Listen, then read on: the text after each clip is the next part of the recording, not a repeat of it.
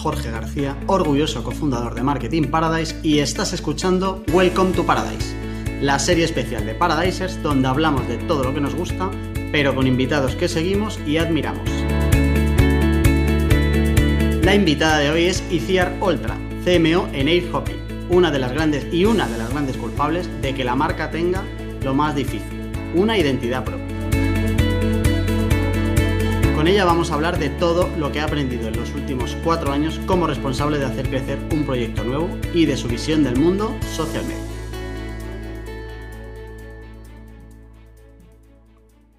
Hola, ¿qué tal? Iciar, ¿cómo estás? Hola, Jorge, ¿qué tal? Welcome to Paradise. Me encanta tu saludo.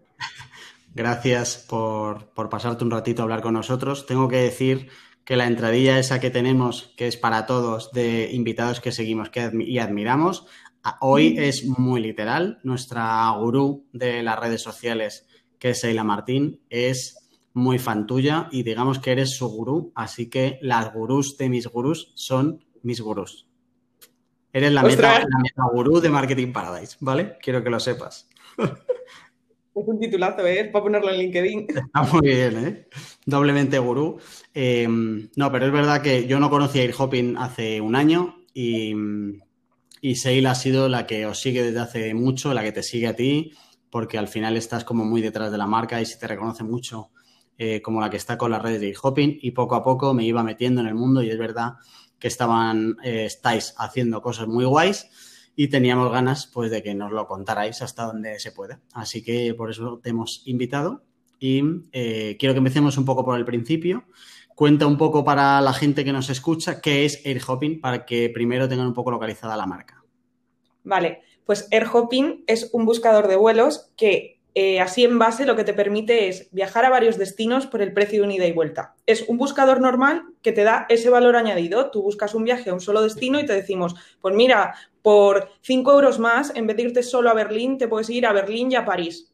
Entonces, ese valor de, te puedes seguir yendo a un sitio, pero es que si te vas a dos, estás optimizando en dinero y en experiencias un viaje. Vale. ¿Y, cuál es el modelo de negocio exactamente? Es decir, eh, ¿comisionáis o, cuál, es exactamente ¿De dónde sacáis el dinero? Para los viajes de un solo destino, nosotros somos conscientes de que hay gente que ya lo hace muy bien. Entonces, si alguien nos decide comprar un vuelo a solo un sitio y vuelta, eso Skyscanner, por ejemplo, lo hace mucho mejor que nosotros. Así que vamos a comisión con ellos. En cambio, si tú ya añades varios destinos, es en lo que somos expertos y ahí sí que somos nosotros la plataforma que reserva los vuelos directamente con las aerolíneas. Entonces, tenemos un doble modelo porque añadimos lo de un destino y como no somos los mejores, pues el que lo hace mejor, que lo haga. Y nosotros en lo que somos mejores, ahí ya somos nosotros los que lo hacemos. Vale. Eh, ¿Cuántos sois ahora mismo en el equipo de Hopping? Ahora mismo somos 11 personas. ¿Y la empresa existe desde? Desde 2016, desde febrero de 2016. ¿Y tú entraste desde el principio? En abril de 2016, o sea, llevaban dos mesecillos empezando a juguetear y yo ahí aparecí. Vale, ok. Eh, ¿y, cómo están organizadas las, las 11 personas? ¿Cuánto hay de marketing y cuánto de, de cada, más o menos, de cada departamento? En marketing solo somos, bueno, somos cuatro personas.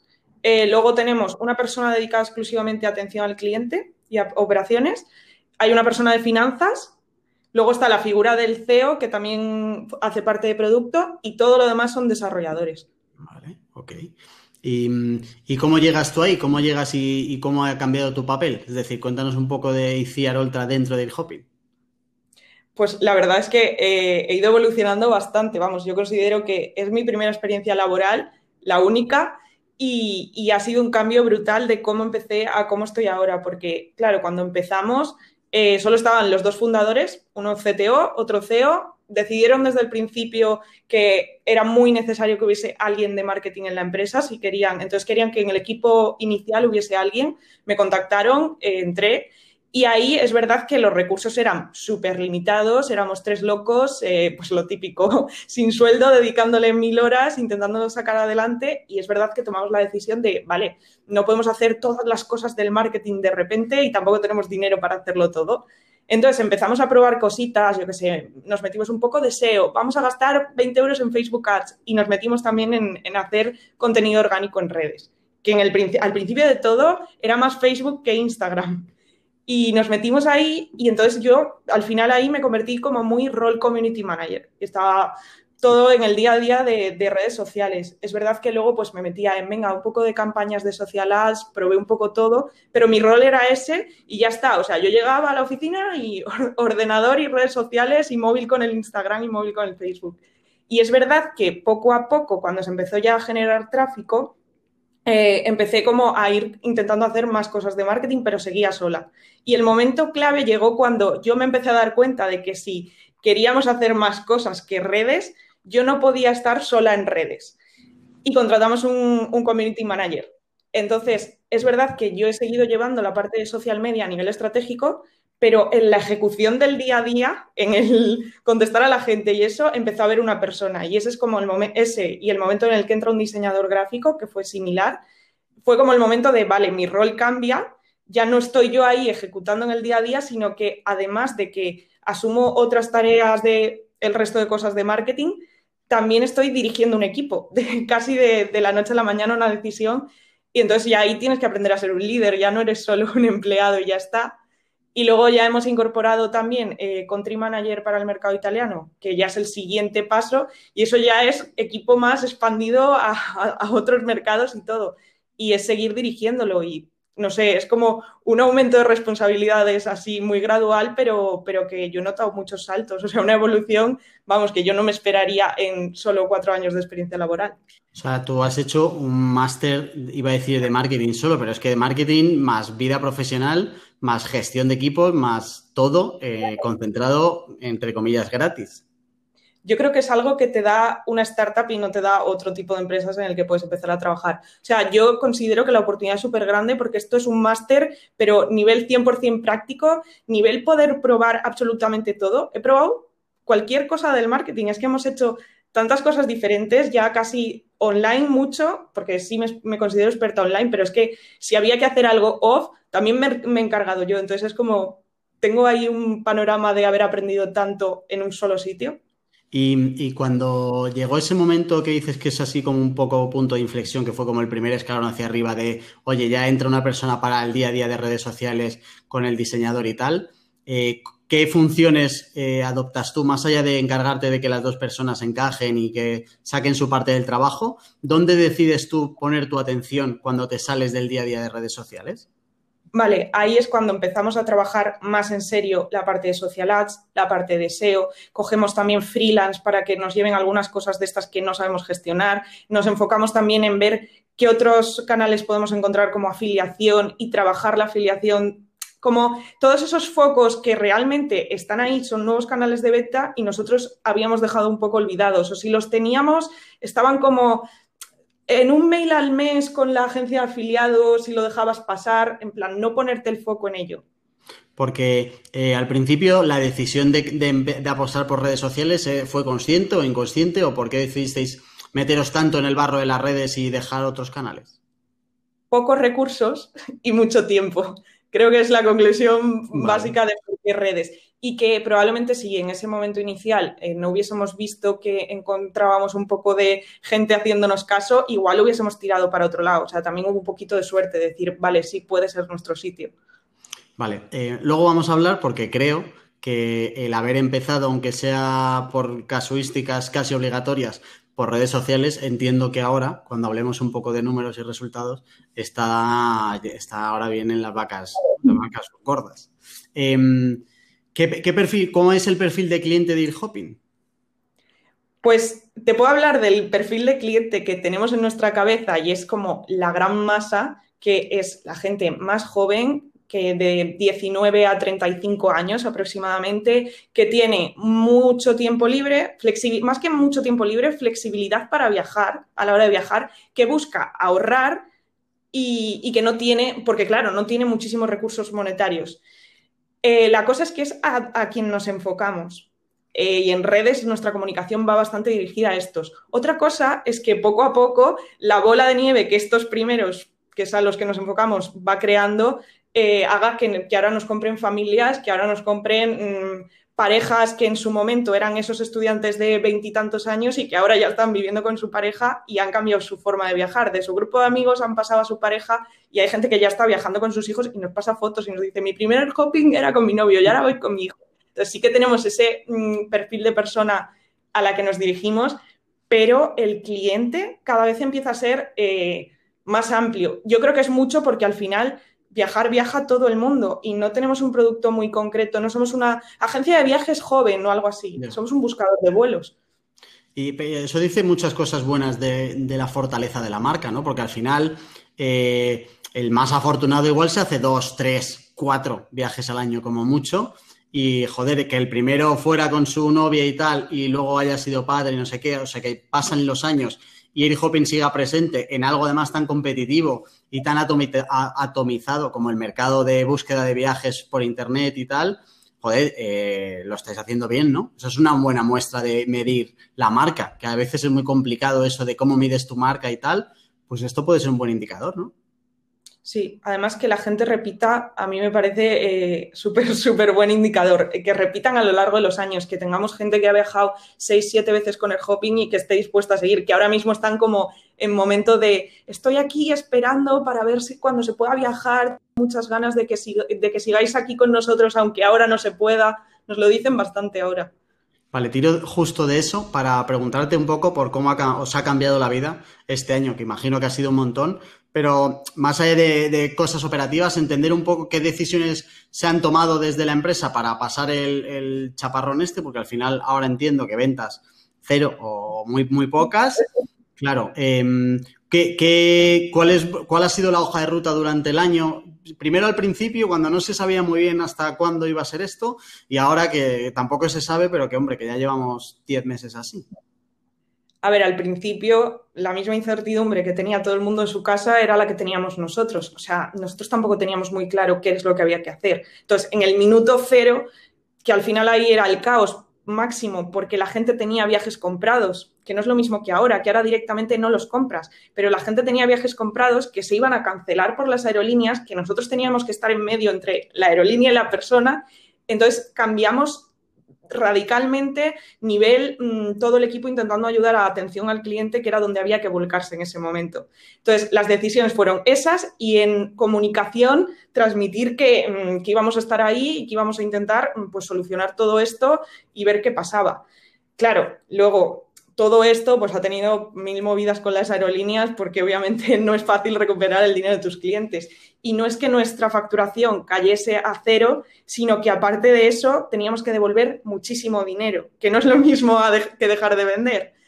Luego es verdad que, que igual que la gente cuando estaba en su casa, te empezabas a dar cuenta de, bueno, pues ya hay que asumir que no vamos a poder viajar. Entonces, a nivel comunicación, que es lo que la gente veía, cambiamos radicalmente el modo. O sea, mm, promoción ninguna, obviamente, porque tampoco nos podíamos arriesgar a eso.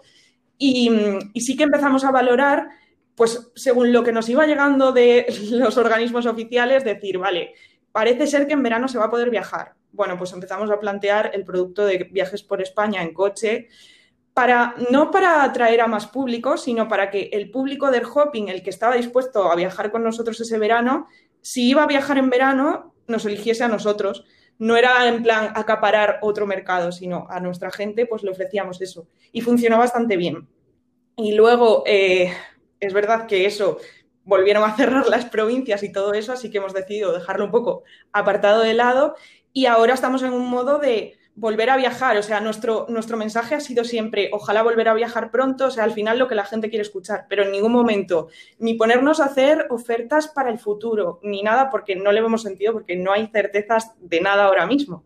Eso a nivel comunicación. Y luego, a nivel empresa y como mm, evolución de, la empresa, eh, la decisión que hemos tomado es mejorar el producto, o sea, en productos está trabajando muchísimo a nivel interno, eh, añadiendo funcionalidades que es verdad que algunas están ya incluso en la web, pero no se anuncian para que en el momento en que todo vuelva a la normalidad, cuando haya vacuna y cuando se pueda viajar, eh, vamos a estar a un nivel muchísimo superior que en marzo. O sea, aprovechar un poco ahora que no puedes meter esfuerzos en vender porque no hay nada que vender y sino mejorar tu producto para que cuando toque venderlo pues sea mejor que antes, no puedes hacer otra cosa.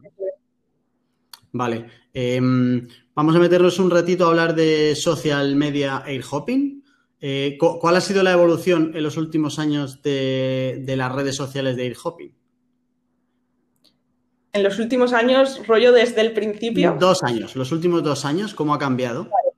Vale, eh, a ver, es verdad que la situación ha sido mm, un crecimiento exponencial desde un momento en el que lanzamos un sorteo en Stories, que fue nuestro sorteo viral del paso de los 4.000 seguidores a los 20.000. Eso nos cambió la historia. Eso fue, es que ese sorteo es el primer sorteo en Stories de la, historia de los Stories, o sea, de cuando nadie decía sorteos en Stories. Pues hicimos eso, pasó eso, y ahí fue como el punto de, vale, tenemos una comunidad. O sea, tenemos 20.000 que han participado en un sorteo. Ahora a ver si conseguimos que se queden y se enteren de qué es el hopping. Entonces, ahí sí que es verdad que, a partir de ahí sí que empezamos a hacer muchas estrategias creativas para crecer en comunidad y hemos ido creciendo exponencialmente muchísimo. De hecho, yo te diría que el año pasado, eh, en torno a noviembre, diciembre, con todo el calendario de Adviento, más luego le sumas, em, ¿cómo se dice?, San Valentín en febrero, que fue antes del COVID, ahí subimos como 100.000 seguidores en 3-4 meses, que fue como, vale, vale, vale, vamos muy bien, tenemos 280.000 seguidores y estábamos súper contentos y llega marzo de este año y los seguidores empiezan a caer. No por nada, porque creo que la estrategia le puede gustar más, a, más o menos a la gente, porque al final mm, dejar de comunicar no lo íbamos a hacer y tenemos que comunicar algo. Es verdad que nos han llegado muchísimos mensajes de gente diciendo, mira, yo os dejo de seguir porque no puedo viajar, no puedo ver inspiración de viajes, así que me voy, volveré algún día. Entonces, hemos perdido eh, pues casi 50.000 seguidores durante la pandemia y me parecen muchos. Me parece que estamos conservando bastante bien la comunidad, pero ojo, es como, vale, la evolución iba así, en una escala hacia arriba muy fuerte, una escalera, y de repente ha sido como plof. O sea, igual que las ventas, pues las redes también plof. Entonces, bueno, eso Instagram. Y luego, mm, Facebook ha sido un abandono total por nuestra parte, o sea, Facebook ya hemos dicho adiós. Eh, Twitter siempre la hemos tenido y hemos intentado hacer alguna cosa, nos ha salido alguna cosa viral, pero tampoco es nuestro principal foco. Y luego está TikTok, que ha aparecido en, los últimos meses y lo estamos intentando. Es verdad que es muy difícil porque como ahora no se puede viajar, es muy difícil hacer una estrategia de una agencia de viajes en TikTok sin poder moverse. Pero bueno, ahí estamos. Vale.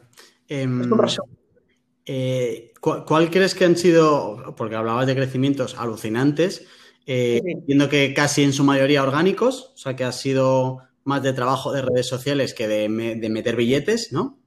No, sí, o sea, nosotros nunca hemos, nunca hemos promocionado una publicación de Instagram, o sea, rollo de una publicación que le das a gastar dinero para que te suban los seguidores, nunca lo hemos hecho. El único dinero invertido en esta subida de seguidores que hay es regalar viajes. Vale. Vale, pero no de decir, oye, me voy a dejar la pasta en ads para conseguir seguidores, que al final eso. Es, que, para mí no tiene sentido hacer anuncios para mm, conseguir seguidores. Si hago anuncios los haré para vender en todo caso, pero creo que para ganar seguidores, no sé, no, nuestra política nunca, nunca ha sido esa. No sé si algún día cambiaré de idea. Luego hablamos de esa parte que puede estar chula. Eh, ¿qué, ¿Cuáles son los grandes aprendizajes que has sacado tú de esos crecimientos? Hablabas de lo del el concurso este que hicisteis en Stories que al final de ahí sacas, oye, joder, el probar todo lo que haya, desde luego que en redes es como crítico, pero ¿qué, más hay? Es decir, em, ¿qué, lecciones te llevas tú, que has aprendido tú, que, puedas extrapolar a otros proyectos? De decir, por ejemplo, si alguien se cree que en Instagram solo puedes crecer metiendo dinero, que es un discurso que se oye mucho, eh, de hecho, hay mucha gente que dice, oye, que es que como no metas dinero, no es imposible, por lo menos al principio, lo típico, hasta que se haga un poco una bola y tal. ¿Tú, tú qué crees de todo esto? Yo soy, yo soy de pensamiento totalmente contrario, o sea, pero totalmente. Eh, es verdad que para mí el pilar clave es que en redes sociales y más en Instagram, existiendo los stories, el contenido es súper dinámico. Entonces hay que probarlo todo, prueba y error todo el rato. Si una cosa la planeas y sale bien, pues salió bien y ya está. Pero es que si sale mal, al día siguiente no se acuerda nadie en redes. Que no se acuerda nadie. Entonces hay que probarlo todo. Es verdad que un sorteo mm, puede ser una cosa que te traiga el éxito, pero que no es la única variable y hay mil cosas que, sacar de ahí. Eh, yo, yo sí que es verdad que me he dado cuenta de que la viralidad no la puedes planear, por así decirlo. O sea, el éxito está en que algo que tú haces se haga viral y te suban 10.000 seguidores. El problema es que la viralidad no la puedes programar. Lo que sí que puedes hacer es eh, aprenderte los ingredientes que pueden hacer que algo se vuelva viral, pero luego ya eso ya dependerá del contexto o no. Tú lo lanzas con todos los ingredientes bien escogidos y ya está. Es verdad que creo que en nuestro caso mm, un ingrediente clave de todo lo que nos ha salido bien en redes es el producto. O sea, creo que el producto tiene mucha responsabilidad de nuestro éxito en redes. También es verdad que lo hemos sabido comunicar, que si no sabes comunicar tu producto puede ser muy bueno, pero irse a la mierda. Luego creo que el, el incentivo está muy guay. En plan, cuando hacemos una campaña y la acabamos en un incentivo de un sorteo, nuestro tipo de sorteo suele estar muy guay. Em, creo que aparte del producto y el incentivo, sabemos crear hype, que me parece un ingrediente indispensable en redes. O sea, crear hype es base total de, cualquier acción. Em, y además de eso, yo creo que eh, la cercanía con la comunidad, porque tú puedes hacer un sorteo y muchas marcas lo hacen. De repente aparece el sorteo y dices, vale, sí, pero yo no he hablado con esta marca en mi vida.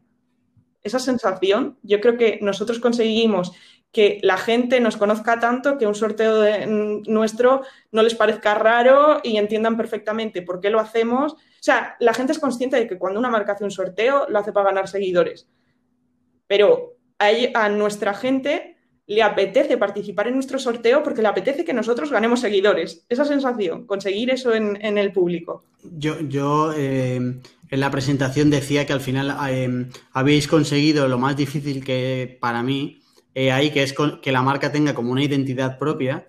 Y va un poco por aquí, es decir, que te caiga bien Air Hopping, que es muy difícil que te caiga bien un logo, ¿no? Tal cual, tal cual. Un logo y unas palabras a las que la gente le acaba poniendo voz, porque nosotros tampoco somos una. Hay marcas que deciden mostrar una cara presente. Por ejemplo, Ron Barceló, tú le identificas con el community porque el community tiene su cara. En cambio, nosotros no nos enseñamos, si nos enseñamos es en momentos muy puntuales. Por ejemplo, en Navidad nos vamos a enseñar, todos los años lo hacemos, pero no se ve a la persona. Es, la CM del hopping y se sabe muy poco sobre ella. A no ser que te pongas a buscar, que si te pones a buscar, soy visible por todas partes y se sabe quién soy, ¿sabes? Pero la gente que sigue solo a la marca no lo sabe. Tenía esta pregunta que es como uno de los grandes melones para debatir, que es eh, si, no se, nos está yendo de las manos con identificar las marcas con un CM. Y me explico. Em, de hecho, hace poco vimos un caso que era el de, creo que era KFC, que el, community sacaba como unos pantallazos del WhatsApp, que le prometían no sé cuántos mil euros y llegaba no sé cuántos. ¿Qué opinas tú de este tipo de cosas? A ver, yo creo que la personalización es la, clave, o sea, es la clave, pero creo que estamos llegando a unos límites un poco raros. O sea, creo que está llegando a un punto en que eh, ya no parece una marca. O sea, yo creo que hay que personalizar, pero acabar en acabar dando a transmitir que sigue siendo una marca. No personalizar hasta el punto de que eso ya deje de ser una marca y sea una persona llevando unas redes, lo que pasa es que se ha cambiado el nombre, que muchas veces es como la sensación que llega a dar de, vale, pero ¿cuál es tu producto? Yo en el momento en el que a mí me llega un mensaje en Instagram y me dicen, eh, oye, ¿me puedes decir cómo haces esto en tu web? Y yo, a ver, mi web no, soy una empresa, ¿sabes? Llega un punto en que dices, eh, vale, si me llega eso, lo estaré haciendo mal, porque entonces ya se están pensando que es mi marca, eh, la CM del Hopping es la dueña de la empresa. No, nosotros siempre hemos intentado además transmitir eso de que somos una marca, que hay una persona llevando las redes, pero que somos una marca, que hay mucho más detrás. Y, que hay una diferencia importante entre humanizar una marca y personalizar una marca. Porque dejarlo todo en una persona, aunque, o sea, hay veces que coge y, se personaliza en el fundador o en el CEO. Que dices, hombre, más complicado que pueda haber movimientos ahí, pero que mañana el community de Ron Barceló se levanta por la mañana y dice, me voy a... Pasado. ¿Y qué pasa ahí? Claro, ahí a ver qué transición hace la marca hacia eso. Por ejemplo, nosotros, yo, yo, descubrí que no lo habíamos hecho mal, a pesar de que haya gente que haya sabido mi nombre o que sí que esos primeros seguidores quizá sí que saben que ICIAR es la que está detrás de las redes y han mandado y siguen mandando mensajes diciendo ICIAR a Instagram.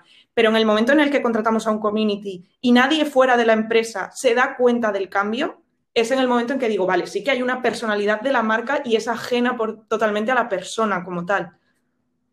Y mm, de ahí me sale otra pregunta, que es otra, otra de las cosas que hemos hablado por aquí mucho, y es eh, cómo cambian las redes en función de quién las gestione. Es decir, que si al final tienes una marca como KFC, una marca eh, como MediaMark, que son como muy guerreros en Twitter y muy cachondos y tal, eh, si necesitas tener un community que encaje muy bien con eso. O sea, ¿cuánto hay de la personalidad? O sea, tú no puedes ser, no puedes tener una cuenta de redes sociales divertidas si tú no eres divertido. Estamos de acuerdo. Es complicado, ¿no? Es difícil, pero yo, yo te puedo decir que para mí eh, Hopping como personalidad de marca es una, mm, un CM loco que, está bastante tronado de la cabeza y que habla raro y yo luego me veo a mí misma y yo no soy para nada así, pero si es que yo soy la persona más tímida del mundo la gente me dice, tienes que ser simpaticísima, tendría que ser tu amiga. Y yo en plan, eh, bueno, si me viste en persona, ¿sabes? Entonces, a ver, sí que creo que alguien con, cero sentido del humor no puede llevar las redes del KFC o de MediaMark yendo de chulo. Pero sí que creo que influye más que la personalidad, la creatividad. Yo creo que es más, yo creo que es más la creatividad de la persona, porque yo podría asumir un rol mucho más cachondo sin ser yo una cachonda mental, basándome en mi creatividad. Creo que podría asumir el papel. Es un poco como ser actor. Vale. Em, comentabas antes que, hubo un momento donde tú te dedicaste solo a, llevar un poco como la planificación estrategia de las redes más que el día a día. Entiendo que sigues todavía encargándote de esa parte, ¿no?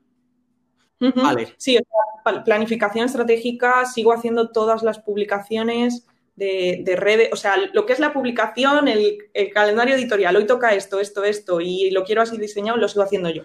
La ejecución es lo que no hago yo. Vale, vale, pero bueno, sigue bajando bastante al barro entonces eh, en el día. Vale, vale. Es que el problema es que yo soy feliz siendo community, pero sé que si sigo de community toda la vida, mi crecimiento profesional se estanca ahí.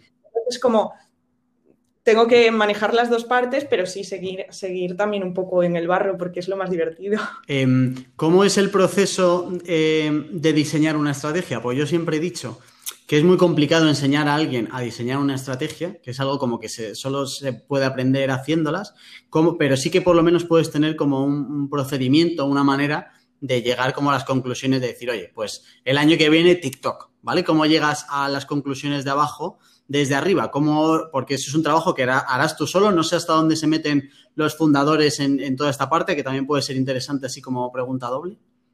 Se meten poco, ¿eh? Se meten como consejeros, pero tengo total libertad para tomar todas las decisiones de comunicación yo.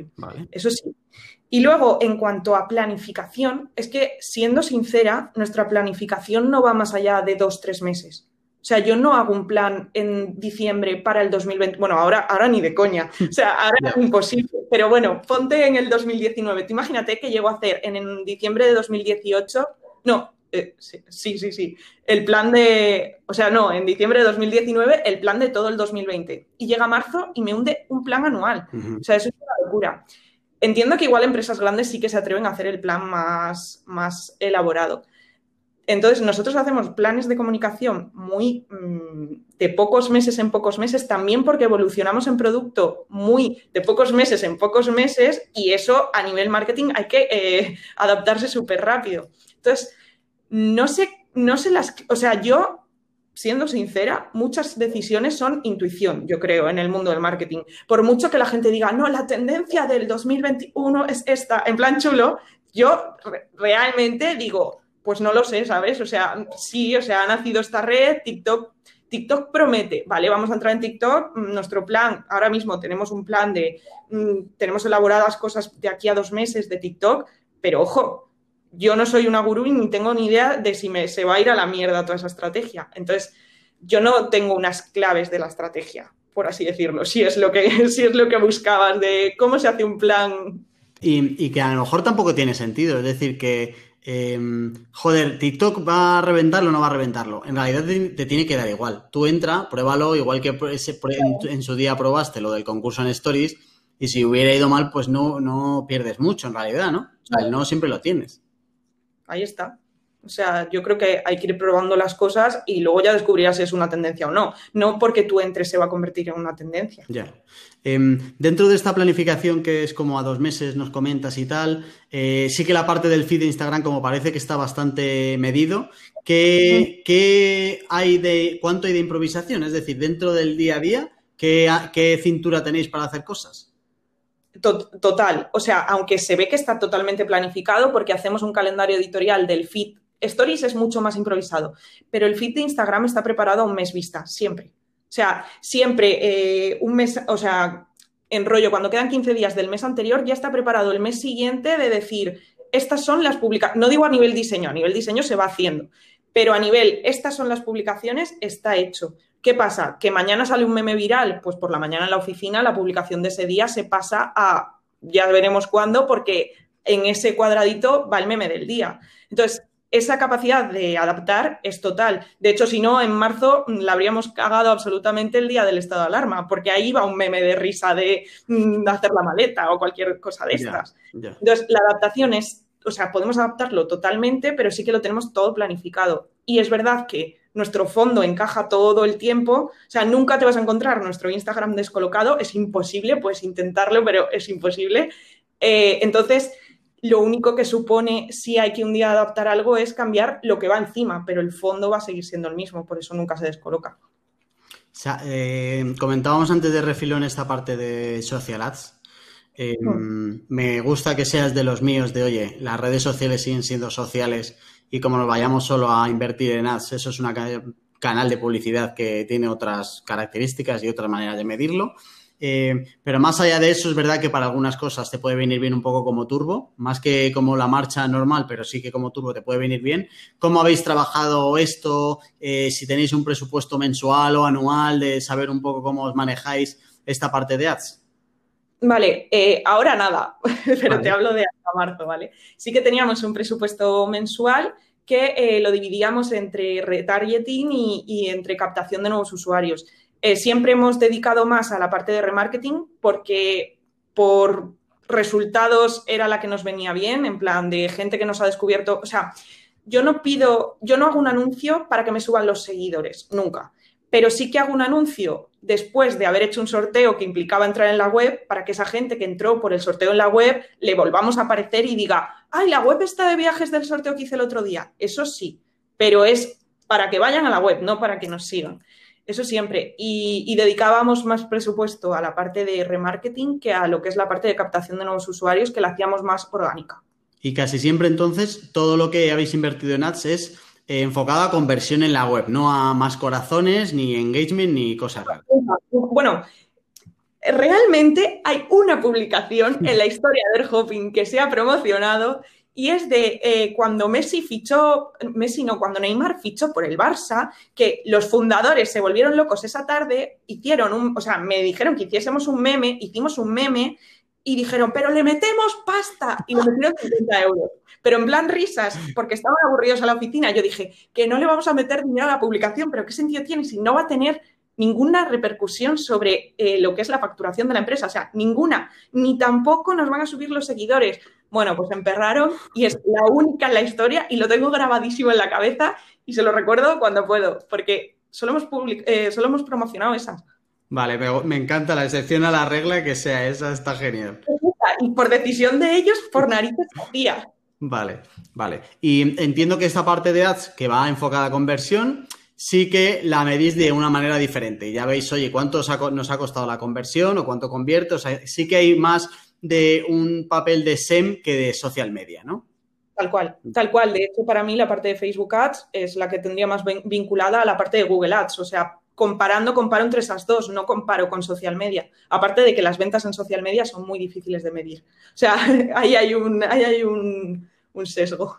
Em, ¿Y también la, llevas tú, toda esta parte de social ads? O, eh, la... parte de social ads eh, hemos tenido mm, diferentes decisiones. Ha habido parte que la ha llevado gente externa, en plan hemos contratado freelance que lo han ido gestionando. Al principio lo gestionaba yo, luego pasó esto y luego lo he vuelto a gestionar yo. Decisión, ¿por qué? Pues porque tenerlo fuera con un freelance no traía mejores resultados que que lo hiciese yo, entonces pues lo hacemos interno. Claro, vale. Ok, vale, otro melón que había antes y que nos comemos ahora, que es el papel de los sorteos y los concursos.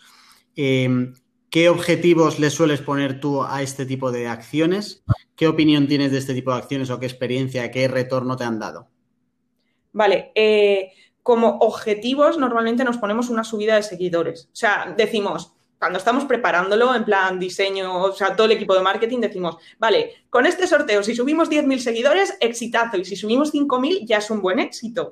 Esa es nuestra, métrica. Entonces, siempre partimos, partimos de ahí a la hora de medir cualquier sorteo. No sé, nos parece la forma más fácil. Al final, eh, las ventas derivadas de un sorteo son muy difíciles de medir, sobre todo con un producto como el nuestro, que no significa que haces un sorteo de una camiseta y luego te quedas con ganas de la camiseta y te la compras, sino que estás haciendo un sorteo de un viaje impactando a gente igual en ese momento no está planeando nada. Y claro, tienes que quedarte en el recuerdo. Y luego el siguiente, o sea, no solo subida de seguidores, a eso siempre le sumamos como éxito cuántos seguidores hemos perdido después del sorteo. Buena. Y tenemos y tenemos una, media de pérdida de seguidores bastante baja, cosa que mm, nos hace sentir muy bien porque es como, vale, porque la estrategia no se queda en el sorteo, se queda en qué hacemos en cuanto se acaba el sorteo para que no se vaya. Entonces, ese momento de contenido es casi más importante que el contenido diario. Eh, y es verdad que solemos perder unos 1.500, como muchísimo 2.000 seguidores y me parecen pocos en un sorteo en el que has ganado pues 10.000. Es verdad que si en un sorteo ganas 3.000 y pierdes 1.500 sería un fracaso. Pero bueno, al final miráis el neto, ¿no? De oye, he ganado 10.000, luego se me van 2.000, que en realidad están bien idos en el sentido de que si es que no, no, les interesamos por lo que sea, se van y ya está. Claro. Y me quedo con 8.000 y me vale. Y, y, luego un día de repente haces un sorteo y tú eras feliz subiendo 7.000, 10.000 seguidores y subes 25.000, pues ya flipas. Claro. Ya dices, bueno, pues ya cómo hago para en el siguiente volver a repetir esto. Porque si se puede hacer una vez, se puede repetir. Y, me, interesa aquí la medición de la acción comparado con otras acciones que hacéis o con otros canales, en el sentido de que al final, joder, no estáis regalando eh, un cupón de 30 euros para Groupon, o sea, estáis regalando viajes, que eh, al final cuando vosotros dividís el coste del premio que habéis dado entre todos los seguidores nuevos, te sale como un coste por seguidor. ¿no? Algo así. Eh, eso si luego lo comparas con otros canales de captación o con, otras acciones, eh, eh, la, respuesta va a ser que sí, pero bueno, por si tienes algo más que añadir, que os sale rentable. Al final, el regalar un este cuando ya ves el coste por seguidor tiene sentido, ¿no? Nos sale rentable y también porque yo creo que la gente se piensa que nuestro premio es más caro de lo que es. Es verdad que cuando nosotros damos un premio de un viaje, nuestro margen es muy bajo, o sea, no es lo mismo que quien sortea una camiseta de 30 euros, su margen sobre el producto es muy alto, entonces su coste del sorteo realmente es muy bajo. El nuestro es verdad que sí que es prácticamente regalamos el coste, o sea, regalamos total lo que, lo que, lo que ves, porque nuestra comisión no es que sea altísima, somos vuelos. Em, pero es que eh, con 150 euros regalas un air hopping para dos personas. Y es mucho más barato de lo que la gente se cree cuando lee sorteo de un viaje. Entonces, nosotros regalamos un, viaje que puedes elegir en la web hasta un tope. Depende del sorteo, puede cambiar un poco, pero la media de dinero que damos son 150 euros. Y hombre, pues subir 10.000 seguidores por 150 euros me parece bastante bien. Claro, ahí es donde iba. Si con 150 euros subes 10.000 desde la parte del concurso, si tú dijeras, oye, voy a meter esos 150 en ads, no vas a llegar a los 10.000. Claro. Sobre todo también porque muchos de nuestros sorteos implican una acción en la web del hopping. O sea, los sorteos que más nos han funcionado implican entrar en la web, buscar una ruta, lo que es usar el producto, o sea, conseguimos que la gente que no nos conoce use el producto, llega a ver una ruta con su precio, le hace una captura y la sube a Stories. Entonces, ya no es solo subir un seguidor, es un seguidor que ha usado el producto, que ha entrado en nuestra página web, que le puedo impactar después, por eso luego le puedo impactar. Lo que te contaba antes es porque ha entrado, porque eh, le hemos obligado a que un paso sea ese. Entonces, el sorteo es útil más allá para nosotros. No lo hacemos siempre, ¿eh? obviamente también hacemos un sorteo de comenta y ya está. Sí, pero claro, eh, además del seguidor, también tienes que, quedar, que quedarte con que estás ganando unas cookies que antes no tenías, claro. Claro. Vale, guay. Em, influencers. Vale. Em, a ver si conseguimos hablar de este tema sin decir palabras clave rollo burbuja o humo, ¿vale? ah, no, a mí me encantan, o sea que no creo que lo diga.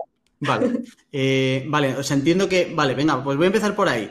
En tu opinión, ¿hay burbuja de influencers o hay humo de influencers? Vale, a ver, creo que hay creo que hay mejores y peores influencers y que en la mano de las empresas está saber detectar con qué influencers trabajar. Bien. Pero que los influencers funcionan, sí. Vale. Lo que... pasa es que no se puede llamar influencer a cualquier cosa. Hay que tener cuidado y analizar bien antes de pagarle lo que te pide cualquiera que llega con un par de miles de seguidores. Vale. Eh, objetivos. ¿Qué, ¿Qué cosas habéis hecho que os han funcionado, que has aprendido? ¿Cómo lo medís? Cuéntanos un poco así como en general. Vale, nosotros siempre que hemos trabajado con un influencer, nuestro objetivo ha sido alcanzar a una audiencia que no alcanzamos de forma orgánica nosotros, masiva, ¿sabes? Más rápido. Entonces, le estoy regalando una experiencia de un viaje a alguien y gracias a eso va a alcanzar a más gente y siempre le va a explicar en qué consiste nuestro producto. Porque para nosotros no vale con que, ay, mira, y estoy haciendo un viaje con el hopping y ya está. No, no, explica qué es lo diferente del hopping. Ese es como nuestro objetivo. Que el que lo vea por un influencer no solo lo vea y nos empiece a seguir y ya está, sino que sea el influencer el que le diga la ventaja que tenemos nosotros respecto a otros buscadores. ¿Y cómo los elegís? Vale, ¿cómo los elegimos? Eh, no nos centramos solo en sector viajes, que es que hay mucha gente que, que nos pregunta, vale, pero ¿solo lleváis a influencers que sean de viajes? No no es la variable que miramos. Eh, podemos incluso escribir a alguien que no hemos visto nunca yéndose de viaje, ni en colaboración ni sin colaboración. Entonces, elegimos en base a pensar que su audiencia quiere viajar, y esa variable te la explico muy rápido, todos los influencers nos valdrían en ese caso, porque a todo el mundo le sigue gente que le gustan los viajes. Y luego lo que ya miramos es mm, el engagement que tiene esa persona, y más allá de eso, le seguimos un poco para ver si no es un catálogo andante, porque hay mucho catálogo andante, y a mí salir en una colaboración, puedo hacer alguna excepción en casos muy puntuales de gente que dices merece la pena. Pero si eres un catálogo y hay 20 promos y detrás va la mía, mejor no. Y luego, eh, aparte de que no sea un catálogo andante, que su tono, su forma de comunicar sea bastante acorde con la marca. Que, no, que sepamos que no nos va a sorprender con lo que va a hacer para mal. Pero eso lo hacemos con observación, ¿eh? O sea, si es alguien que ya conocíamos, pues ya le teníamos observado y si es alguien que no conocemos, pues nos ponemos dos semanas a mirarle antes de escribirle. Eso sí, nos, si, le escribimos nosotros, si nos ha escrito él, pues lo mismo, le espiamos. Vale, que sería el siguiente paso, que también me interesa. ¿Cómo es la comunicación y la gestión con los influencers? ¿Cómo de, em, alcanzables son? Es decir, ¿cómo de, de cercanos son? ¿Qué experiencia tienes tú? ¿Te has encontrado mucha estrellita? ¿Cómo va? ¿Hay negociación? ¿No hay negociación? ¿Cuántos, cuántos managers tiene cada uno? Vale. Eh, a ver, nosotros somos muy de trabajar intentando evitar a la agencia, intentando el contacto directo con el influencer. Siempre que se pueda, lo preferimos. Y una vez tenemos eso y conseguimos hablar con él, o sea, conseguimos hablar con el influencer porque eh, le escribimos por Instagram o por la red social en cuestión, pero bueno, la mayoría de colaboraciones son por Instagram. Le escribimos o en todo caso él se ha interesado por nosotros y nos ha escrito. Intentamos que todo se quede en em, el influencer y nosotros hablando. O sea, yo le llego a dar mi número y le digo, vamos a hablar por WhatsApp y ya está. Es verdad que también em, tenemos la suerte de que hemos trabajado con influencers a los que les ha gustado muchísimo la empresa en general y ellos son los que le dicen a otro influencer, oye, si vas a planear un viaje, hazlo con estos, tal. Y mm, son muchísimas las colaboraciones que, hemos conseguido así, pero muchísimas. Y eso viene de la relación que creas tú con el influencer. Entonces, es un, es un poco nuestra estrategia. Evitamos la agencia, evitamos los managers. Mm, sé de una que, que, una vez nos escribió interesadísima en sortear un viaje en su calendario de Adviento, una chica, no te voy a decir el nombre, y, le dijimos, claro, encantadísimos. Yo pensando, bueno, solo quiere el viaje. Y dijo, eh, vale, eh, me dais un mail y os manda un mail mi representante. Y nos mandó un mail la representante y nos dijo, sí, es un sorteo de un viaje, cuesta 2.000 euros. Y yo, pero a ver si te estabas interesando tú por mí, ¿qué me estás cobrando? Y fue como, no, adiós. Eh, ¿Tenéis por política o, no el, pagar? O sea, más allá de los viajes, ¿pagáis alguna vez en metálico? Justo la política es la contraria, nunca pagamos. Nunca pagamos, eh, solo pagamos los vuelos y el alojamiento, porque en el Hopping puedes reservar también el alojamiento, entonces es un pack nuestro producto. Y es verdad que también depende del influencer, o sea, hay influencer que puede que solo le ofrezcamos los vuelos, a la mayoría es vuelos más alojamiento, y luego, depende del nivel del influencer, pues le podemos permitir irse a Estados Unidos o no, por ejemplo. Claro. Que es lo que cambia un poco el coste del viaje, pero ¿Y cómo, cómo medís luego esto? A ver, es muy complicado. De hecho, es algo que vamos a cambiar. Eh, lo que pasa es que todavía estamos en ello. Es una de las cosas que estamos trabajando en 2020, en poder tener un link de verdad de afiliado del influencer para poder medir realmente y también para crear más relación a largo plazo, a largo plazo con el influencer. Porque al final, si conseguimos que, que él sepa que va a obtener algo, si con su link de afiliado le llegan ventas, eh, vamos a hacer que más de vez en cuando, sin necesidad de estar de viaje, nos, nos mencione porque sí, que alguno lo hace ya, pero hasta ahora no teníamos eso. Entonces, hasta ahora medir el impacto es muy complicado, porque tú puedes tener en cuenta que esta semana se fue este influencer, a la siguiente este y a la siguiente este. Y luego las ventas llegan en abril porque están concentradas ahí las ventas de verano. ¿Y quién de todos me las ha traído? Pues es difícil de saber. Eh, ¿Tenéis algo parecido como un embajador, alguien con quien hagáis cosas de manera recurrente y tal? Eh, no de forma deliberada de decirle eres nuestro embajador, pero tanto esa persona como nosotros lo sabe bastante. Eh, Telmo Trenado, ¿sabes quién es? Pues Telmo Trenado es el primer influencer que viajó con el hopping, el primero de la historia. se ha hecho ya tres o cuatro. El primero se lo hizo solo, el segundo se llevó a otros cinco amigos influencers el tercero a la novia, cuando ya tuvo. Mira, es un caso de estos de, de amigos pasó a novia, el siguiente era con su hija o hijo cuando.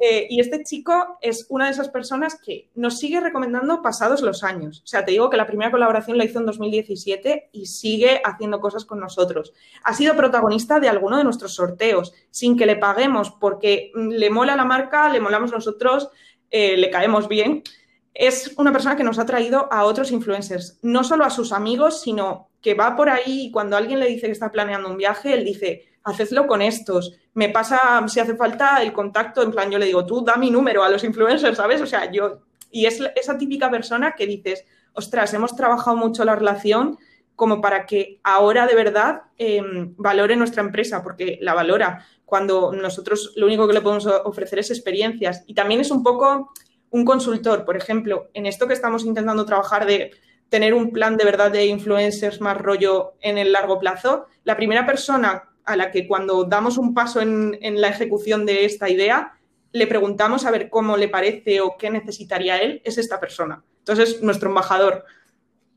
Eh, ¿Y, tu, experiencia con todos los influencers es que está, están ya realmente profesionalizados? Es decir, tú antes decías, oye, pues para medirlo vemos un poco el engagement que tiene y tal. Tú te acercas a un influencer y ya están preparados y entienden, bueno, o sea, que es un negocio, lo tienen claro, pero lo tienen como para decir, oye, pues mira, decía, estos son mi, informe de los datos de los últimos tres meses, estas son las tasas, o sea, ¿se venden bien luego? Eh, se venden mejor, yo creo, los que, los que tienen una agencia detrás. Porque esos sí que saben bien la estrategia de decir, menos que mis datos son estos, que encima los pueden hasta dibujar bonitos desde la agencia para que se vea lo que se tiene que ver.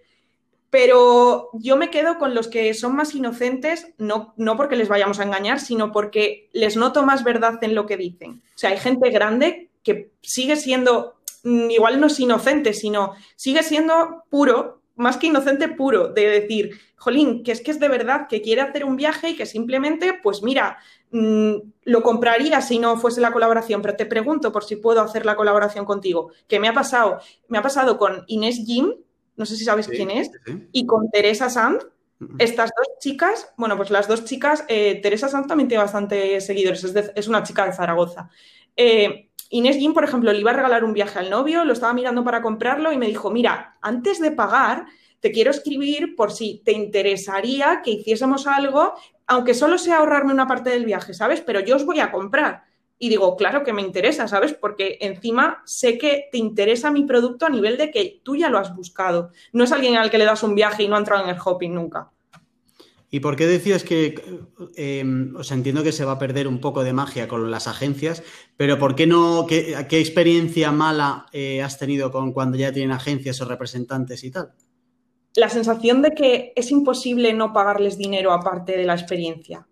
Aunque luego por fuera igual sí negocias un montón, pero el que estén súper cerrados a decir, no, es que eh, tengo un caché, y tú dices, ya, pero es que una experiencia no es lo mismo que un pantalón. O sea, te estoy dando una experiencia, no te estoy... Entonces, como esa sensación y luego eh, también el hecho de que cuando cierras la campaña con la agencia, muchas veces no llegas a tener el contacto directo con el influencer. Entonces, para nosotros es muy importante que se transmita muy bien lo que es el hopping y el concepto. Y si hay un paso en medio entre el influencer y nosotros, no va a llegar. Por, por experiencia no llega tanto la forma de explicarlo y luego no queda igual la campaña no se nota lo mismo y no conseguimos esa cercanía que los que sí que hablan directamente con nosotros tienen con la marca. Claro, al final la agencia va a comisionar sobre lo que vosotros paguéis. Si no pagáis nada, la agencia no va a comisionar nada, claro. Claro. Vale.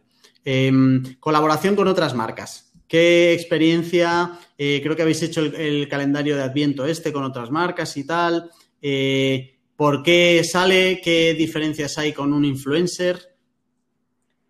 A ver, con un influencer, eh, todas las del mundo, creo que no es lo mismo. Hay más similitudes con hacer un sorteo tú mismo que, con un influencer casi. Em, hemos hecho muchas, o sea, a lo largo de los años muchas. Yo me acuerdo todavía de la primera que hicimos, que contactamos nosotros para hacer un Grand Prix del verano.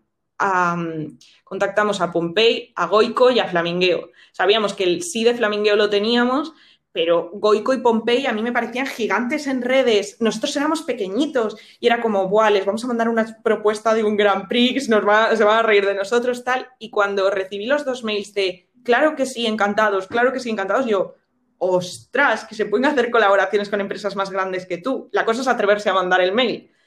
Em, y entonces nos han funcionado. Algunas más, otras menos. Eh, con, algunas marcas hemos creado ya una relación que es como asociación de decir, eh, siempre que quiera sortear un viaje voy a hablar a Hopping, yo siempre que quiera sortear una hamburguesa voy a hablar a Goico, ¿sabes? Esa cosa de como que ya son marcas hermanas y la gente las identifica. Esto con marcas rollo startup es como que nos hemos hecho como un círculo de, marcas y, todas vamos ahí en el mismo saco de intentar, bueno, pues jugar juntas a ganar más seguidores juntando premios es verdad que yo hago una división muy grande entre marcas rollo startup o rollo marcas nativas digitales y luego marcas grandes. Marcas grandes que realmente lo que buscan de una colaboración ellas es mejorar su imagen en redes y nosotros lo que buscamos es asociación de marca, que, te, que digan, Buah, es que está, está colaborando con esta gigante, entonces esta marca es de fiar. O sea, nosotros ganamos la confianza que da una marca grande y ellos ganan un poco de, revuelo en redes, que es lo que necesitan. Entonces, yo creo que es diferente el, el planteamiento en las dos estrategias. También el presupuesto que maneja una gigante cuando quiere hacer una campaña en redes, que a ti te dice, yo con tal de que me des la difusión, yo gasto, y luego cuando lo hacemos las startups es todo más medidillo. Y se nota luego cuando tenéis que llegar como a acuerdos y las condiciones que tiene y tal, que cuando ellas, o sea, hay marcas que están por encima, son más grandes que vosotros o... A ver, lo que pasa es que es mucho más lento el proceso. O sea, con, las empresas más pequeñitas o más digitales eh, es todo mucho más ágil. O sea, planear una colaboración puede ser casi de un día a otro porque las dos tenemos muy claro cómo hacerlo, cómo lo hacemos, eh, nos conocemos. En cambio, una grande, al final, muchas veces la decisión tiene que pasar por varios departamentos. Tienen que darles varios OCs. Y eso dificulta muchísimo las colaboraciones. Además, se ven mucho más limitados en forma de términos y condiciones. Yo los redacto yo en un momento pero una empresa grande, eso pasa por su departamento legal, por su no sé qué, por su no sé cuál, y dices, vale, o sea, queremos hacerlo así, pero se va a quedar en la mitad de lo que queremos hacer porque vosotros no vais a llegar por agilidad en, la empresa. Vale, eh, cerramos esta parte de redes sociales Air Hopping con dos preguntas claras. Eh, tráfico eh, barra ventas desde redes sociales, ¿cómo de importante es para el negocio? esto de las redes sociales? Vale. Eh, también todo antes del COVID. Eh, siempre, o sea, nuestro canal principal de tráfico y de ventas son las redes sociales. Vale. El 70% del tráfico hasta marzo nos venía de redes sociales. Prácticamente la inmensa mayoría de este tráfico es de Instagram. Y es algo, y esto se ve repercutido en las ventas. O sea, las ventas nos traen un, impacto eh, tal cual, además teniendo en cuenta que luego mm, ventas que vienen de remarketing vienen de gente que llegó por redes en un primer momento. O sea, nuestra fuente principal de captación son las redes. Es verdad que es algo que eh, planeábamos cambiar y planeamos cambiar mm, para no depender de un solo canal. Pero mola, porque no hay muchos ejemplos como estos hoy en día. ¿eh? Hay muchísimo debate de para qué te sirven las redes sociales, de cuánto te ayudan a vender o cuánto no te ayudan a vender. Si viéramos otros competidores vuestros, seguro que hay mucho más de SEM o de SEO o de otros canales de adquisición que de redes sociales, no tanto como un 70 o un 80%, incluso tan concentrado en un canal, solo en una red como Instagram, etcétera. Eh, hablábamos al principio del programa de cómo os metisteis en las redes primero porque era lo que teníais para recursos. Ahora se está recogiendo todo lo que se empezó hace mucho, ¿verdad? Claro, es que al final es un proceso, o sea, todo ha sido un proceso. Eh, un proceso en el que igual en los primeros 10 meses estábamos frustradísimos en redes, ¿sabes? De en plan de, sí, eh, no vendemos, ¿sabes? O sea, mucho seguidor, mucho tal, pero tenemos que vender. Eso es, justo lo que acaba de decir, es una frase muy clásica de cualquiera que tiene una empresa e invierte en redes sociales. Que primero no entienden el canal y dicen, oye, llevamos un mes con esto de las redes, ¿cuánto hemos vendido? ¿No?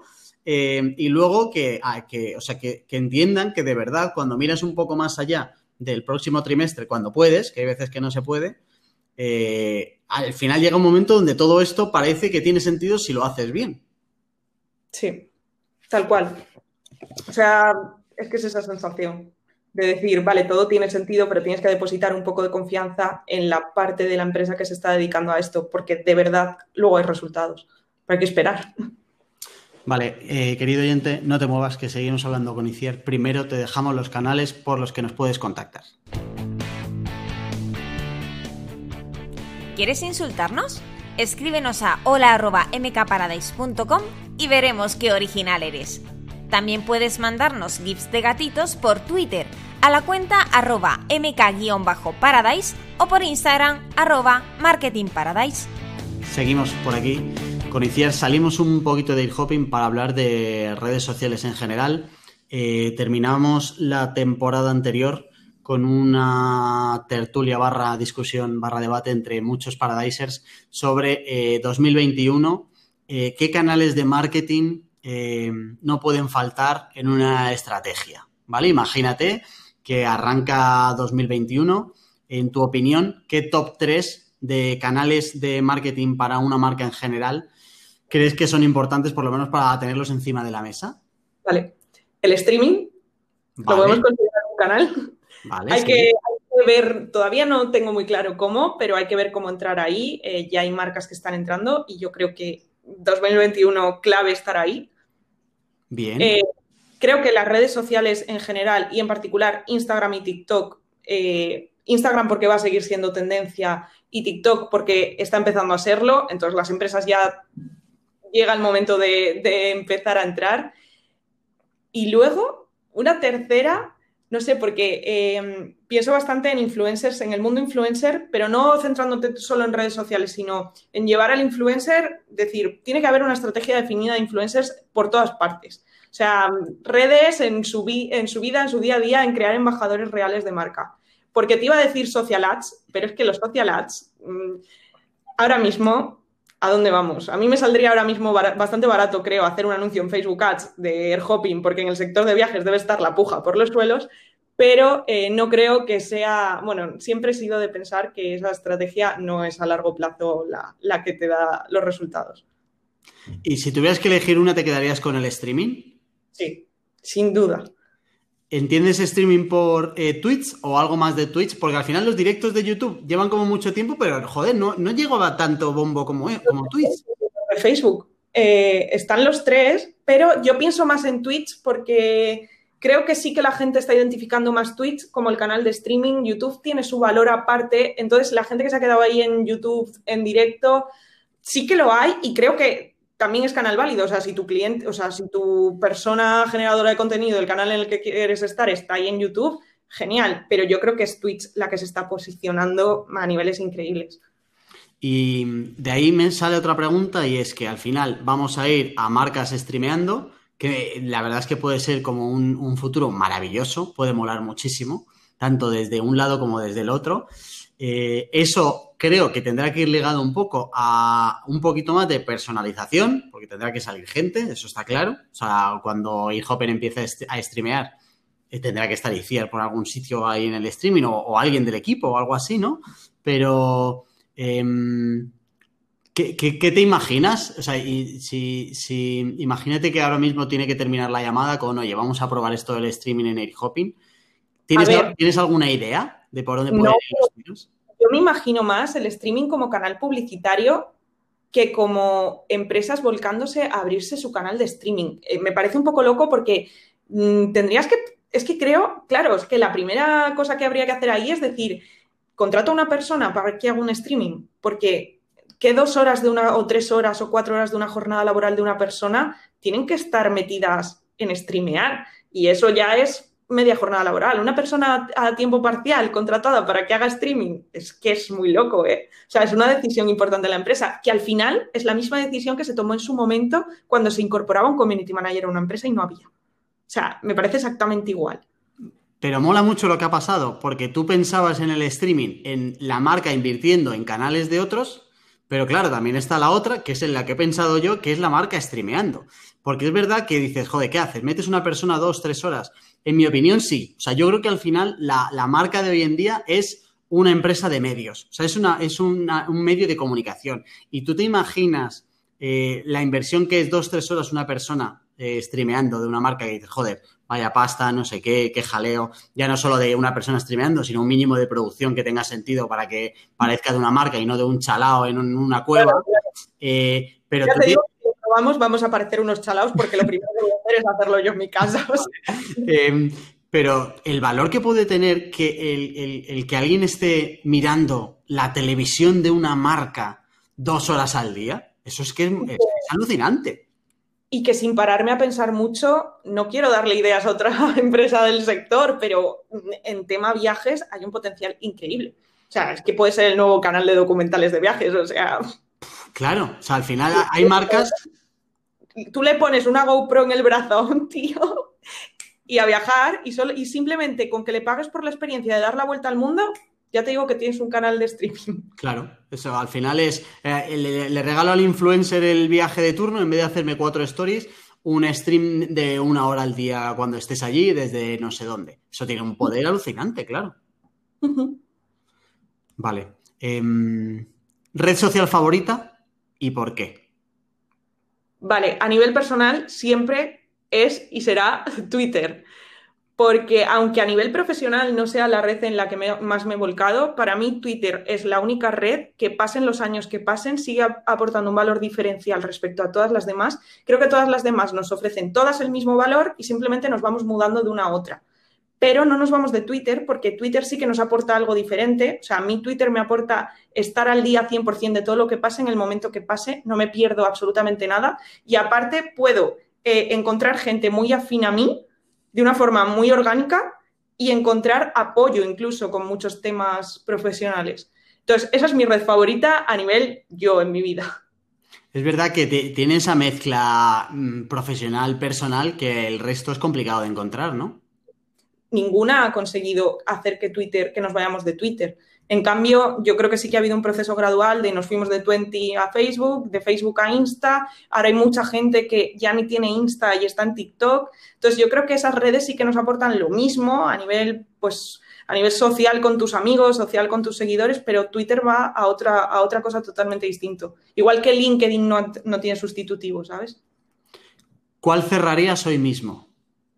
Facebook. Me encanta Facebook, ya te lo digo. Me encanta el tonito de desprecio absoluto ya, ¿eh? Sí, sí, pero mi padre escucha esto y, le digo que, se cierra Facebook y mi padre llora, ¿eh? El cuarto programa de este podcast hace dos años eh, que hice con Seila fue ¿Qué hacemos con Facebook? Y Seila lo defendía un poco por eso, porque al final hay alguno que lo de que lo que tú decías de nos hemos ido pasando en redes sociales es los que tenemos una edad X pero hay algunos que no se han pasado de a, mi madre le quitas Facebook y, no se va a pasar a TikTok. No. Tal cual, tal cual. Además, yo creo que nosotros O sea, yo sí que considero, yo me estoy abriendo a, TikTok, pero por el sector en el que trabajo, pero sí que veo que gente de mi edad ya es de la que se queda en Instagram y no da el saltito al TikTok. Y digo, uy, uy, como en Facebook en su momento los papis y... ¿Y, dices que para tu sector crees que encaja bien marketing con TikTok? Eh, sí, o sea, yo en plan, a nivel profesional las marcas tienen sentido y a nivel profesionales de marketing creo que también. De hecho, TikTok le quiere dar mucho impulso a la parte de, formación y de contenido que va más allá de los bailecitos o las bromas, que es lo que ahora define un poco a TikTok. Eh, tema stories. Eh, los tenemos en Facebook, en Twitter, en LinkedIn. Mm, no sé, un día irás al buzón a coger las cartas y tendrás stories también. ¿Qué te parece? ¿Los estáis probando? ¿Te da pereza ya de decir, se, se nos ha ido de las manos? Yo no he entrado en ningún, eh, en ningún stories de Twitter ni de LinkedIn. No me parece que tengan sentido en ninguna de las dos plataformas. Creo que se quieren subir al carro del contenido dinámico en formato vídeo eh, por intentar, porque se han dado cuenta de que al final TikTok lo está petando. Es verdad que la tendencia es el vídeo corto, Instagram eh, lo está haciendo bastante bien pero eso no significa que tú tengas que modificar todo lo que aportas eh, para intentar incluir eso. O sea, esta mañana he visto un tuit que ponía, se, retrasa la vacuna del coronavirus porque están instalándole una actualización para tener stories. Salía un brazo con la vacuna y los stories ahí y es como, no, no, es que estamos yendo hacia eso. Yo tengo que decirte que lo cojo con pinzas, sobre todo, o sea, donde sí que le puedo ver un poco más sentido es en la parte de LinkedIn. Es decir, creo que sí que puede ser interesante, por lo menos por lo que yo he visto en la, parte profesional de Instagram, cuando sigues a un montón de gente del marketing, el día a día de determinadas personas, ¿sabes? Creo que, que claro, luego hay que hacerlo bien, pero como formato, el, el story en LinkedIn sí que puede tener un poco más sentido del resto de formatos.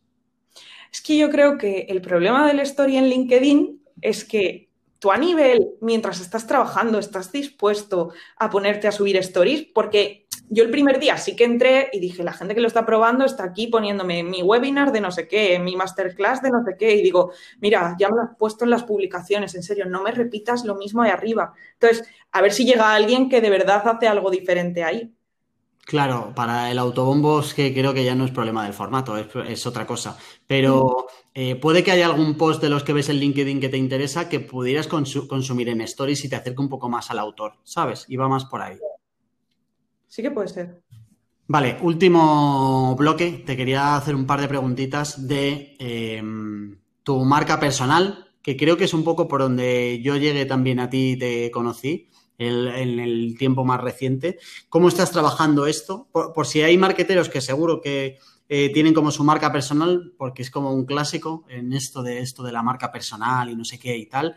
Eh, si tienes algún tipo de estrategia o, ahora si le estás dando más caña, ¿qué opinas que has aprendido de la marca ICIAR Ultra como tal en canales digitales? Vale, a ver, yo es verdad que como que siempre había tenido la inquietud de hablar de ciertas cosas que creo que, mm, porque a mí me gusta mucho analizar todo. Desde el punto de vista del marketing, yo me paso la vida analizando cosas. Y sí que tenía como esa inquietud, pero yo no me atrevía.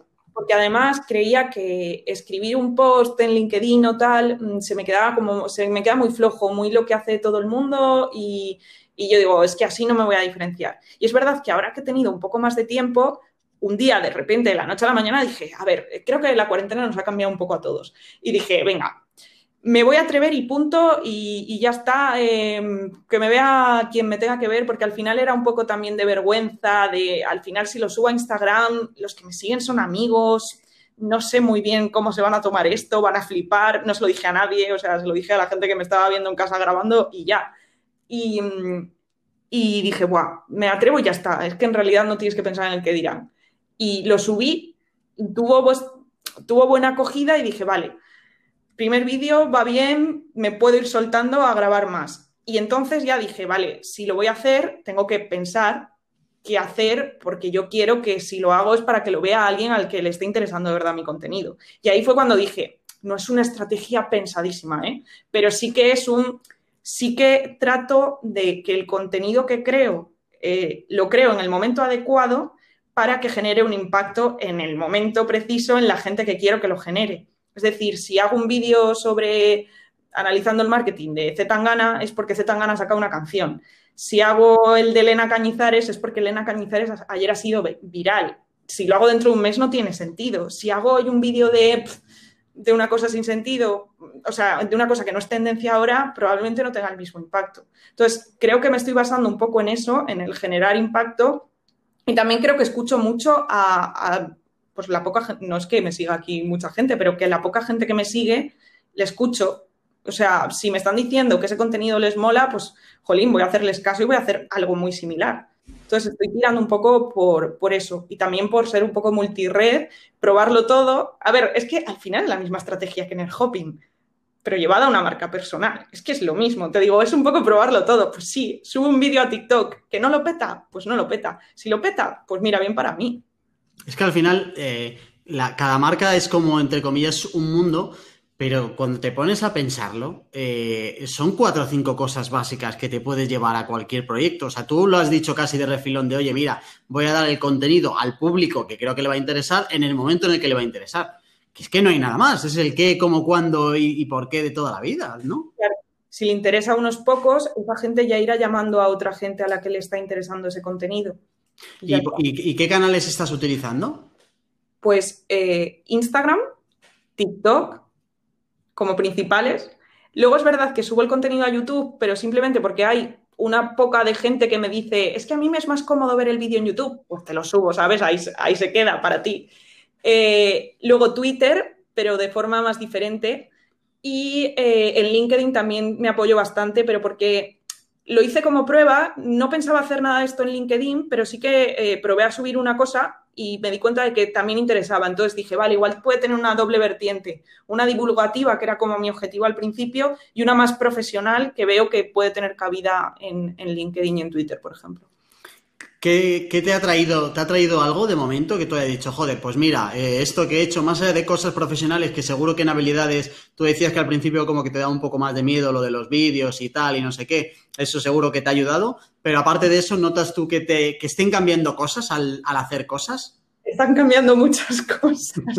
Están cambiando muchas cosas muy rápido, la verdad. O sea, em, de repente estoy en el fondo de creadores de TikTok, que eso ya me parece una cosa muy random. Eh, me están saliendo oportunidades profesionales a nivel freelance que hasta ahora pues yo creo que era un poco invisible para, para la gente, entonces a nivel profesional están apareciendo cosas también me están apareciendo cosas a nivel charlas y clases que yo ya daba, pero es verdad que las daba muy puntualmente y ahora de repente como que hay más gente interesándose por eso. O sea, como que se me están abriendo puertas que yo pensaba que no me había ni valorado que existían. Y luego soy, soy algo, soy embajadora de, de una marca y todo. Joder, no está nada mal, ¿no? Tengo engagement. Pero bueno, o sea, claramente estás viviendo en tus carnes que cuando tú agitas la lata pasan cosas. Tal cual, tal cual. La cosa ahora es eh, conseguir ser constante, porque está muy guay, yo estoy muy motivada y tal, pero subo uno o dos vídeos a la semana, eh, también comparto campañas a diario en, redes y como un día me dé por desmotivarle y dejarlo todo, se acabó. O sea, también tengo que ser yo capaz de mantenerlo. Vale, ok. Eh, última pregunta, Iciar, y ya te libero. ¿A quién nos recomendarías invitar al programa y por qué? Es más, esta te la enlazo con una que se me ha olvidado apuntarla en el guion, que es ¿cuáles son tus referentes en redes sociales? ¿Marcas o personas? Marcas o personas. Ostras, eh, es verdad que no soy como una típica persona que dice, Buah, pues yo me inspiro en tal, en cual, no me doy mucha cuenta de en quién me inspiro. O sea, no, nunca sé decir, es que esta pregunta me la han hecho muchas veces y nunca sé decir a alguien en plan, este es mi gurú, ¿sabes? Me cuesta mucho, muchísimo, de verdad. Eh, es verdad que me gusta mucho la agencia Social Mood. Me gusta mucho cómo lo hacen, eh, me gusta el podcast de Lucas, o sea, me gusta mucho. Eh, me gusta cómo piensan a nivel agencia. Eh, pero no tengo un perfil de persona que diga, este es mi gurú del, marketing y del social media. No. Lo que sí que tengo es en la cabeza profesionales que creo que sí que merecen más reconocimiento del que tienen, porque quizá igual no, trabajan tanto su marca personal o no se sabe tanto quién es la persona que está detrás de la red de esa marca. Entonces, te puedo dar eh, algún nombre y si un día os da por ahí y le queréis entrevistar, pues les haréis bastante felices porque son la típica persona que tiene éxito en redes y no se sabe quién es. Vale. Entonces, a ver. Eh, vale, vale. Eh, Oscar Riesgo, primera vez que oyes su nombre, el nombre en, su vida, en tu vida, creo. Eh, el festival Riverland, ¿sabes cuál es? Sí. Vale, pues eh, lo organizaba el año pasado Metrópoli, era su primer año de, festival, y este año, em, bueno, consiguieron generar una comunidad grande en redes, hicieron colaboraciones con nosotros, por ejemplo, eso lo consiguieron, escribieron a una marca gigante eh, que para ellos era gigante, nosotros nos parecíamos, nosotros somos súper accesibles. Nos escribieron y a partir de ahí generamos una relación. Y yo conocí al CM eh, del festival. Pues este año eh, han lanzado un nuevo festival. E- Ellos ya no llevan el Riverland y llevan uno nuevo que están ahora anunciando el cartel, que es un concepto nuevo, y el, el CM es el mismo. Y está volviendo a generar esa comunidad desde cero. Cero seguidores, volver a generarlo todo y lo está volviendo a conseguir. Entonces me parece un caso súper guay porque es como, ostras, lo has hecho una vez y estás replicándolo y estás volviendo a tener éxito. Y es Boombastic, se llama el festival. Y bueno, creo que van por los 4.000 seguidores, pero es que llevan una semana en redes. O sea, está muy guay. Qué guay. Pues, pues le pincharemos, ¿eh? Yo creo que merece la pena hablar con él porque además eh, es como un chico que, que no se cree lo que consigue y eso mola, porque es gente muy natural. ¿Y, y eres fan de alguna marca? Decir, joder, me encanta cómo lo hace no sé quién en redes sociales. Me encanta seguirlo, aunque no les compre, pero me gusta. ¿Hay algún ejemplo que digas, joder, qué bien lo hacen estos en redes? Eh, sí, eso sí que hay muchos. A ver, me gusta mucho Desatranques Jaén en Twitter. Pero porque son los míticos, es como gente que, que no te cansas eh, de seguir en, en, redes. Flamingueo siempre lo ha hecho muy bien en Instagram, o sea, me parecen los reyes de crear comunidad en Instagram. Eh, también lo hacen muy bien en Insta um, Ron Barceló, creo que lo hace muy bien, creo que es una marca grande que se ha sabido adaptar mucho al mercado de redes, porque no es fácil para una marca gigante. Y, y es como, ostras, las, las startups o las nativas digitales consideramos que, Bar que, Ron Barceló está en nuestro núcleo de marquitas que, con las que colaborar siempre, con las que hacer cosas. Y me está gustando mucho y me sorprende cómo está llevando Lidl la estrategia de influencers. Vale. Es, para, es, para, echarle un ojo a cómo lo está haciendo. Eh, me encantan. Y también es una empresa que dices, ostras, que es que es una empresa muy grande. Y es que esa ya no es ni tan, o sea, entre Ron Barceló y Lidl, digo, Lidl es gigantesca pues lo está haciendo muy bien a nivel influencers en España. O sea, te, no sé si tienen un equipo de la hostia, pero está muy guay. Vale, vale, pues nos lo quedamos. A ver si conseguimos invitar a alguien. Eh, mil gracias, Iciar, por pasarte por aquí. Eh, un montón de aprendizajes y un montón de cosas guays. Súper contento de haberte invitado. Así que un placer. Nada, a vosotros por invitarme. A mí me ha encantado. Y gracias a ti, querido oyente, por escucharnos y aguantarnos una semanita más. Eh, en mkparadis.com barra paradisers te dejamos todos los datos de ICIAR y las notas y recursos que hemos ido comentando en este programa. Y nada más, la semana que viene hablamos de ads para Facebook e Instagram. Así que si no lo has hecho ya, suscríbete a Paradisers para poder decir eso de yo ya les conocía antes de que fueran famosos. Hasta la semana que viene.